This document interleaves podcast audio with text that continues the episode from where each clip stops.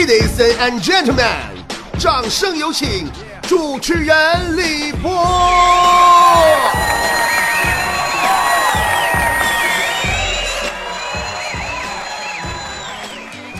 又是九月九，重阳节，难聚首，嘿，思乡的人儿漂流在外头。嘿嘿，月九，嘿嘿，他乡没有烈酒，没有嘿嘿问候。今天不重阳节嘛，我唱首歌，祝大家节日快乐嘛，别吓着啊！走走走走走啊走，走到九月九，家中才有自由，才有九月九。嘿，所谓呀，是每逢佳节倍思亲呐。在这样一个日子里呢，我们每个人都应该特别感谢的是谁呢？就是你别感谢我，感谢我没有用啊！不用感谢我在这么一个特殊的日子陪你过节啊！我们要感谢的呢，当然是我们的父母啦，是爸爸妈妈呀，含辛茹苦的一把屎一把尿把我们喂养大。呃，味儿，呃，反正就是滴水之恩当涌泉相报吧，就是啊。小米饭把我养育，风雨中教我做人，就这就这意思。现在呀，是该我们还给他们的时候了。我每当想到这个节日的时候呢，就会想起跟父母在一起的点点滴滴。我至今都记得，我七八岁的时候，我妈想趁我睡着了之后出去打麻将，又怕我醒了以后会到处乱跑去找她。然后就用绳子把我捆床上了，我的那个妈呀！后来我醒过来以后啊，我看见自己全身都被捆着，吓得都吓尿床了。我还以为自己被绑架了呢，我还不敢出动呢，我哭都不敢哭。跟我妈在一起的日子呀。就是没有哭声的日子，我爸就比我妈强，我爸就不总把我关在屋子里，还经常带我出去爬山呐、钓鱼呀啥的啊。有一回嘛，我爸带着刚上小学的我去钓鱼，当时我记得那鱼票啊就动一动，估计呀就是上来鱼了。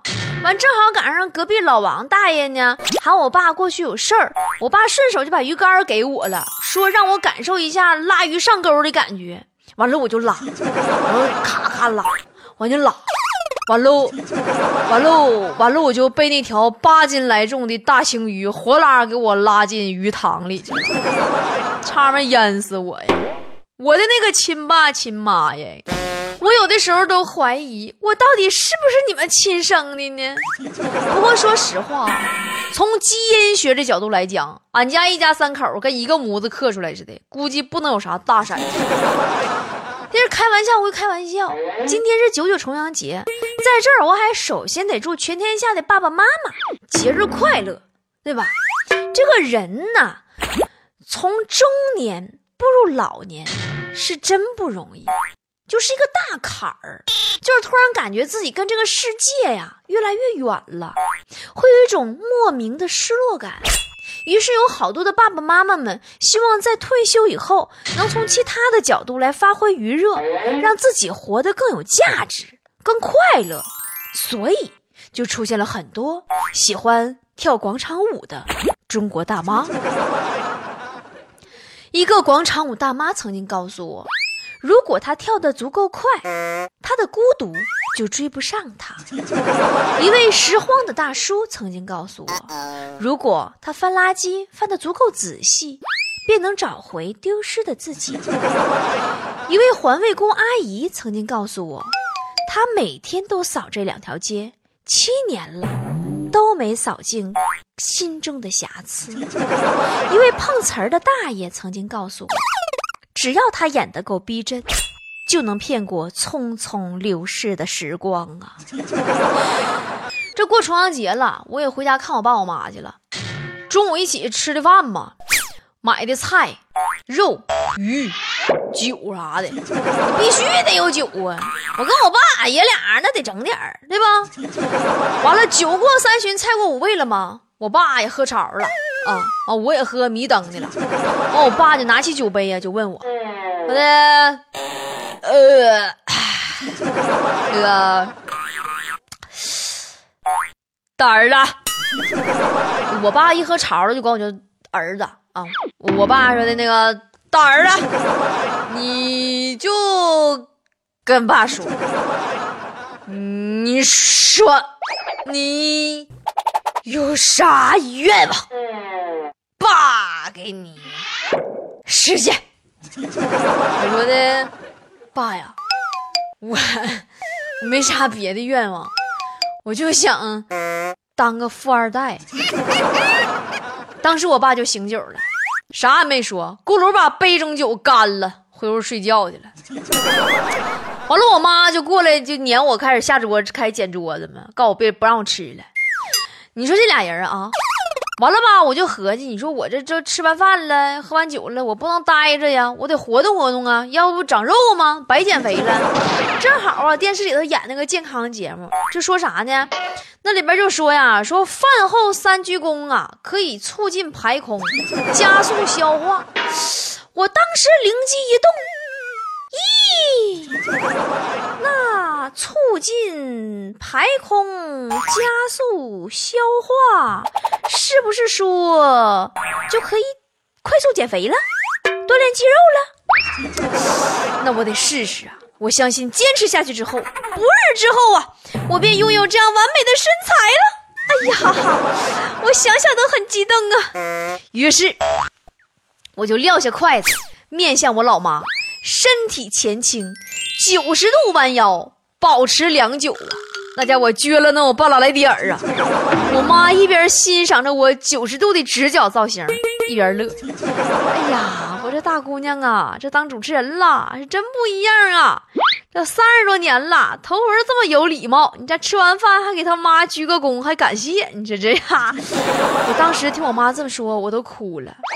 我说的妈呀，你快别卖单了，你撒楞的，你扶我一把，我这腰，哎呀哎呀，腰腰腰扭了。哎呀哎呀，起起不来了！哎呀呀呀呀呀呀呀，快溜！谁知道我老妈立刻手忙脚乱的拿出手机说：“别动，姑娘，你学文坚持一下，别动啊！等我拍个照片发个朋友圈啊！哎哎哎，哎哎，这姿势这姿势啊，上身上身稍微再前倾一点啊，头头头，哎头抬起来点，笑哎笑笑哎，对了，别动。”朋友们，当时我都崩溃了，我的那个妈呀，我还笑呢，我是你亲姑娘吗？再说了，谁做这破研究啊？啥鞠躬助消化呀？我觉着吃完饭躺着眯一会儿，分明就是最舒服的。哎呀，我在那躺着呀，我妈就开始给我上课呀，说的姑娘啊，我告诉你啊，你要是怕吃完饭就躺着长肉呢。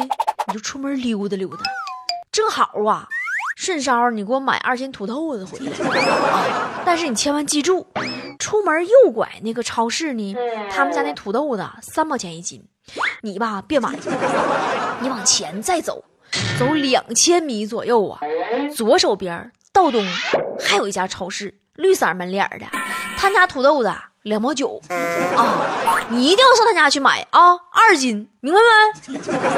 哎，我当时朋友们，我老无奈了。我说：“哎呀妈呀，我有钱！”我妈当时不乐意了，说：“那有钱你就多买几斤呗，你吵吵啥呀？那买十斤能省一毛呢？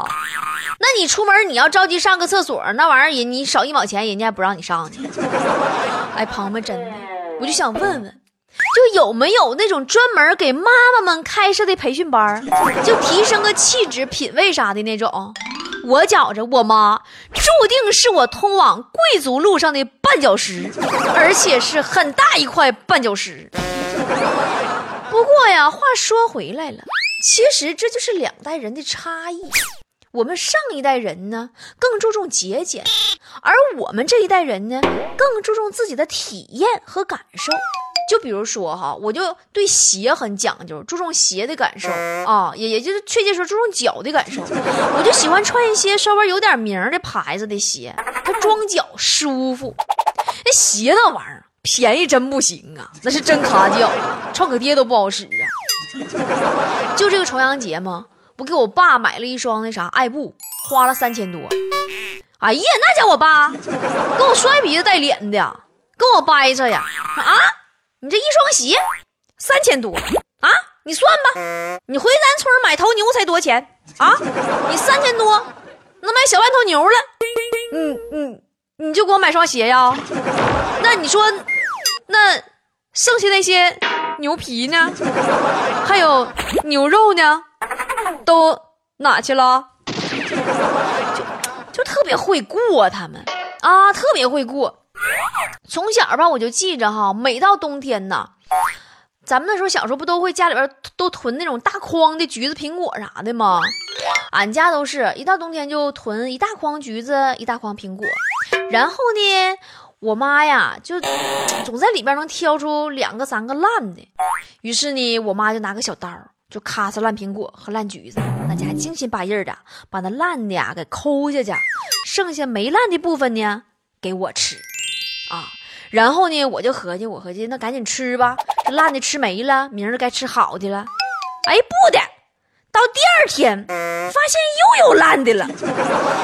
于是啊，我妈就拿个小刀，咔哧烂苹果和烂橘子，精心八印儿的把烂的抠下去，完了剩下还没烂的部分 给我吃。哎呀，然后我就合计，我说这回烂的吃没了，就该吃好的了。哎，不的，又到第二天，又有烂的了。这玩意儿啊，它腐烂总是在继续。于是呢，我妈就拿个小刀，咔嚓烂苹果，咔嚓烂橘子，咔嚓完以后给我吃。朋友们，长此以往啊，后来我发现呢，我妈她竟然给我吃了一冬天的烂苹果和烂橘子。但是其实也不怪他们，我们的父辈那一代的人呢，他们是穷过来的，挨过饿的，是苦过的人，所以说他们更知道珍惜。但缺点就是实在太抠了。那天我就说我妈，我说真的了吗？要是全国人民都像你似的，一分钱都能赚出水来呀，那中国 GDP 呀就不用再增长了。我妈真的就这辈子的特点吧，就把钱儿啊。记有回小时候吗？我爸趁我妈没在家，特别兴奋呢，就喊我：“大儿子，大儿子，过来来，爸考你个问题。”说爸呀，搁咱家大衣柜里捡着了五十块钱，买包烟花了七块，还剩多少钱呢？我告诉你，答对有奖啊！爸今儿有钱。我当时真的，我都没稀搭过他。我当时我微微一笑，说：“爸呀。”你现在是一分钱都没有了，因为我妈回来了，就搁你身后呢。那回我妈给我爸收拾完了收拾。不过说到底呀，我们父母那辈的人对我们的爱呀，却是最无私、最无条件的、最无底线的，超出了任何一个国家的父母对孩子。我敢这么说，真超出了任何一个国家的父母对孩子。我们正这一代人不正好赶上计划生育吗？大多数啊，一家只有一个孩儿，从小爸妈拿都跟宝似的，对吗？完了就计划完生育了，生完俺这一个了，再他也生不了了。你说俺要有点啥闪失，他不就绝乎了吗？对吧？老稀罕俺们了。然后等俺们这一代人有了孩子，他们当爷爷奶奶了，姥姥姥爷了，隔辈人就更了不得，更亲了。瘆得牢的，像老保姆、老管家似的，卑躬屈膝的伺候啊。雪姨她家儿子不就是吗？前段时间开学，小一年儿刚上学，孩子姥姥就跟姥爷商量，说的准备啊给这个大外孙子理个发。姥爷就说呢，说打算给孩子后脑勺啊留一撮，以后呢留个小辫儿啊。咱东北不叫老毛吗？说可爱好养活。可是孩子姥姥说啥也不干，就非得让给推成板寸。人家姥姥理由是啥呢？是马上开学了。防止上学干仗被人拽头发，说拽头发会丧失战斗力的。后来到底给推了个板寸吧。我就想说呀，你这到底是去上学呀，还是去打擂台呀？